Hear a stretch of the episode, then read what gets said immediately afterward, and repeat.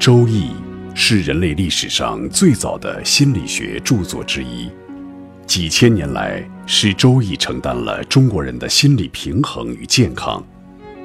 人的心理是复杂的，西方心理学采用线性科学、简单的世界画面和还原的方法解释人格和命运。比较西方心理学，《周易》本土心理学非线性方法更能解释人格和命运的复杂性。北京周易研究会创办人徐坤教授采取东西文化比较方法，为您揭示周易心理学的强大生命力。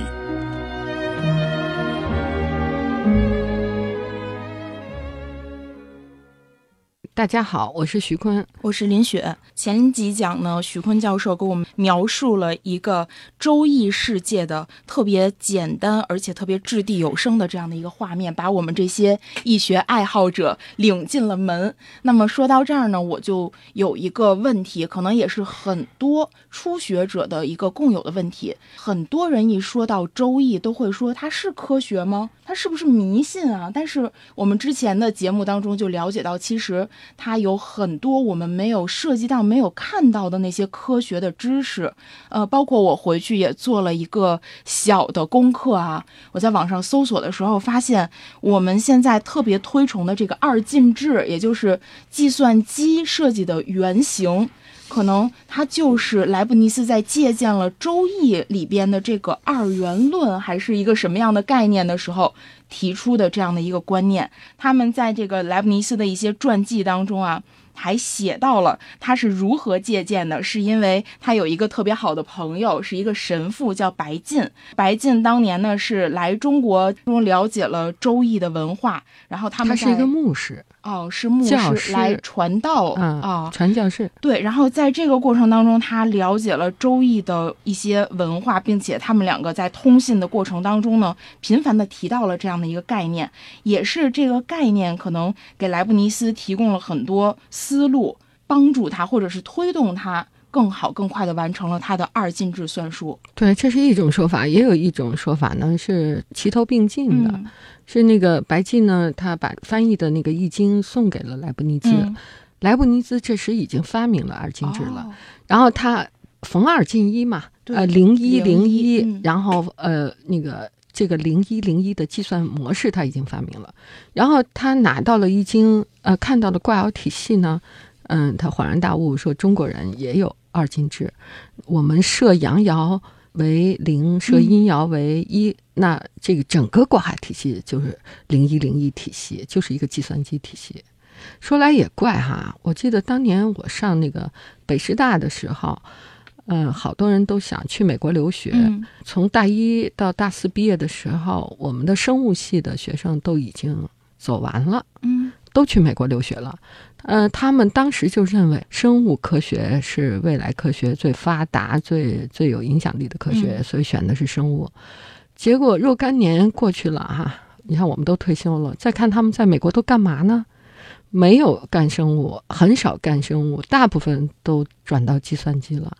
后来我就有一点儿，呃呃，偷偷自乐啊。我说这个可能中国人的血脉中的基因流动的就是二进制哈。虽然你没有接触过易经，但是从古到今的那个血脉里哈，就隐含着这种二进制呢。就好像，呃，二进制它用零一来代表了一些基础的概念。那么在我们周易文化里面，我们也用这个阴阳来代表了这些传统的特别基础的一个概念。他们之间有这种殊途同归的一个。共通之处，但是我们周易文化还是要比二进制早了很多年啊，两千多年嘛，两千多年。嗯嗯，其实不光是二进制，很多诺贝尔奖金的那个获得者，在易经这种大道之源的这种文化体系中都得到了启发。二十十九世纪呢，也发生了就是微观革命哈，人们就呃用显微镜来观察那个物体，就发现呢。哎，这个物体啊，通过显微镜，一会儿是光，嗯，一会儿是波，就波，一会儿是粒子，一会儿就是波波动的那个波浪啊，一个一个小波，一个粒子，一会儿波就不见了，就变成粒子。然后有的人是看到的粒子，嗯，然后呃，物理学的微观的有一派就是粒子派，有一派是看到了波，就是波动派，嗯，然后波派和力派就开始打，啊，就说说这物质的最基本结构，有的说是粒子的，有的是波动的，哈，就形成了两派。那还有一派呢，就惊呼哇，物质消灭了。哈，当时我们我们读哲学的时候，还还有这一段呢，物质消灭了，在微观世界。其实呢。是因为呃，通过显微镜这种中介的这种工具看到的对象，啊，就中介加工具形成的像，它已经跟我们嗯看到的这种宏观世界的像啊，就稳定的这种宏观物体，在微观世界已经发生了巨大的变化。那么波粒二象性呢，就正好就是我们的就是阴阳爻。就是有一个叫波尔的，他看到了咱们中国的阴阳爻。你看那个阳爻，嗯，它就是波；那个阴爻就是粒子。哇，他看他说这中国的这个不光是，呃，莱布尼兹看的是零一零一体系哈，哎，这个波尔看的是波粒体系，它的那个无穷无尽的可解性就形成了巨大的魅力。啊，特别是这个普尔看到了太极图，太极图呢不是阴阳鱼组成的吗？嗯，对。普尔就认为，呃，阳鱼代表波动性，阴鱼代表粒子性，两个都是真理。当 A 和非 A 同时是真理的时候，就超出了西方形式逻辑的认识范围。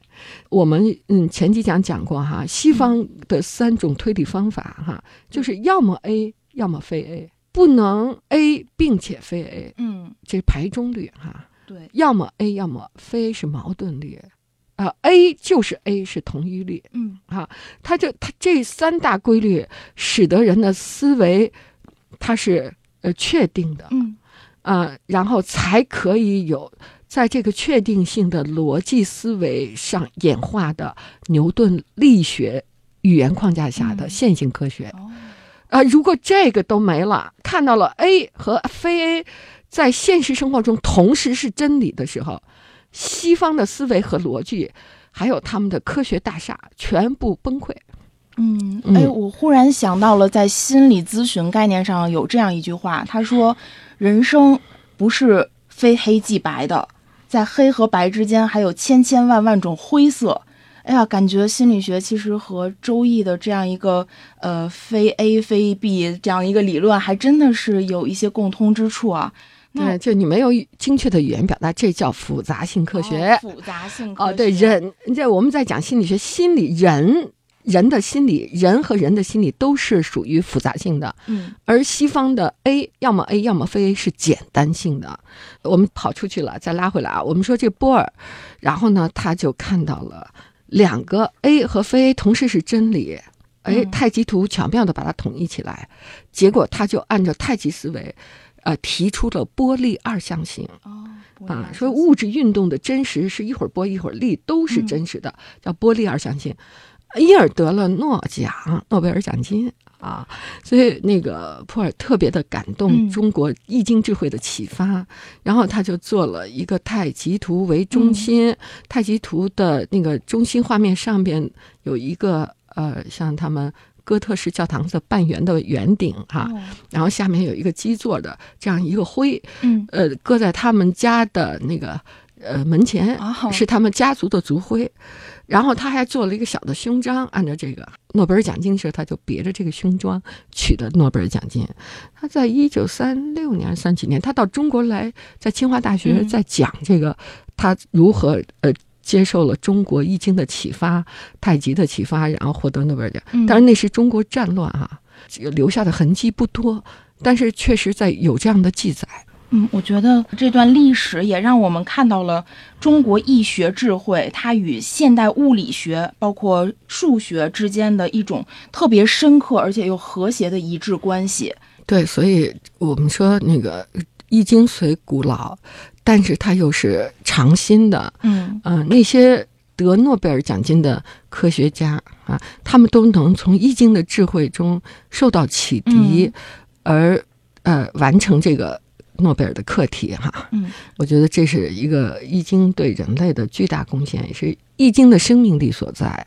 所以我就更加深刻的理解了为什么您说《周易》它是一种复杂的世界观和方法论，它是一种探索复杂性的智慧啊。说到探索复杂性的智慧呢，呃，它是《周易》和西方科学不同的，也是对人类最大的贡献的这个呃突出贡献的表达。嗯，对我们说。有两种世界画面，嗯，一种世界画面叫简单的世界画面，一种世界画面叫复杂的世界画面。啊，简单的世界画面呢，嗯，它就是我们从小学到大学到研究生到博士生，亦或读 MBA、EMBA 时孜孜以求的那个世界画面。它可以用数学、物理学、化学来追究这个从 A 到 B 的线性关系。能算出来，能推理出来啊！就用数学，我们也找的是这个线性关系；用化学也是，用物理学也是哈，来追究这个线性关系。比如说下雨了啊，那就地湿了。如果我找到水，就找着了下雨和地湿之间的连接联系啊，共性哈。然后我们就是从现象到了本质，从一级到。更升级本质，我们简单的世界画面最后就被几个规律和范畴清晰的解释了。嗯，然后我们就用二十多年的时间，从六岁开始就开始孜孜以求的去学，学完了博士后都开始学这个画面。但是这个简单性的、规律性的这个用还原的方法找到的这个呃逻辑联系、线性的逻辑联系的。它只经典的存在在大学的课堂上和书本里和实验室里。嗯，当我们走出大学校门的时候，我们发现大量的现象是没有这种线性联系的。嗯，能够线性解说的是凤毛麟角的。对，你看，我们用二十多年学了凤毛麟角的解说，大部分都得不到解说，结果我们就变成了瞎眼儿。我们用长期习得的线性的这种。简单性的思维方法应对了一个复杂的世界。嗯，你会不会找不到北呢？感觉？的确会，我觉得刚才您一说啊，我就特别的感慨。为什么？我相信很多年轻朋友可能都和我一样会有这种焦虑感。比如说我在上大学的时候，我对未来是有一个很美好的憧憬的，因为我学了 A B C D，学了一二三四这么多年，自认为还是能在社会上有一席之地的。但是发现从大学校门走出来以后，我所面对的所有的问题，应该说是。绝大部分的问题都不能用很简单的 A 到 B，B 到 C 这样的一些概念去解释，它里面有很多复杂性的这个东西，我能够清晰去推断出来的只不过是很表层的东西，那深层次的可能通过您刚才这么一讲，它的那个复杂性，我们就找到根源所在了。那那复杂性最经典的，比如我们做股票哈，那股市的某一个股票下一分钟。